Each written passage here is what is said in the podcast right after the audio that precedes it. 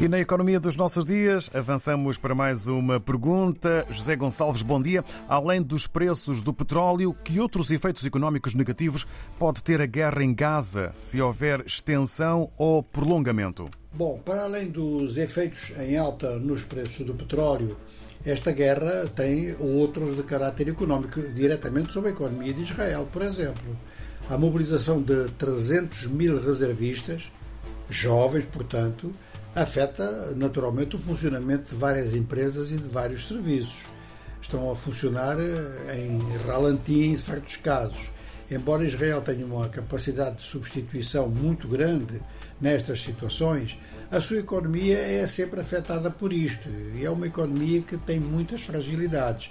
Sempre que há guerra, naturalmente que a economia de Israel é afetada. Só que a noção geral é que a prioridade é a defesa e digamos que os gastos da defesa, as despesas da defesa acabam por entrar no produto interno bruto e isto mascara um pouco um outro aspecto do problema macroeconómico. Mas a verdade é que em vários países do mundo, em vários grandes mercados financeiros, há dúvidas sobre se Israel consegue manter equilíbrio entre conduzir uma guerra muito custosa, fazer face à inflação, ter uma baixa na sua força de trabalho e ao mesmo tempo cumprir os compromissos internacionais. Então, a Moody's já está a levantar a questão de poder baixar a classificação de Israel no ranking mundial. Outros países da região, estamos a pensar no Líbano, na Síria nem vale a pena pensar porque a economia está tão desarticulada com a guerra que mais problema, menos problema, neste momento já, já não, piora um pouco, mas quer dizer, já, já não entra neste tipo de comparação. Agora no Irão sim, o Irão estava a tentar recuperar a sua economia, inclusive recuperar ativos que estavam no estrangeiro e se há um envolvimento iraniano de alguma forma, isto pode voltar tudo para trás. Um outro aspecto é no domínio dos transportes. Portanto, o transporte aéreo é muito sensível. O aeroporto de Tel Aviv já esteve eh, sem várias companhias durante um ou dois dias e basta que um rocket acerte novamente em Tel Aviv para que várias companhias tomem precauções e suspendam voos ou anulem voos, etc.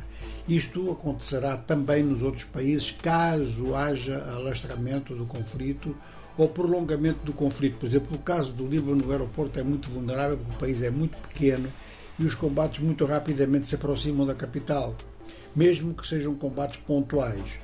Agora, um outro problema diz respeito a todos os países, a todas as navegações marítimas. É que o Mar Negro já estava com problemas em virtude da guerra da Ucrânia com a Rússia.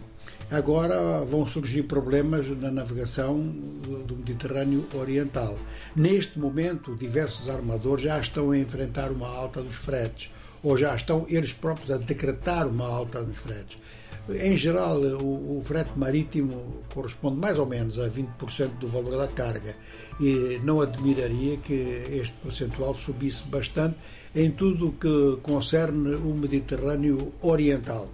Mas, como os seguros deverão já estar em alta quanto ao destino dos navios, a carga destinada mesmo ao Mediterrâneo Ocidental pode ser afetada por esta alta no, no, no, valor dos seguros. E então aí temos os fretes marítimos em alta, ou seja, mais despesas das importações e nas exportações. E assim vai também a economia na zona do Médio Oriente do planeta.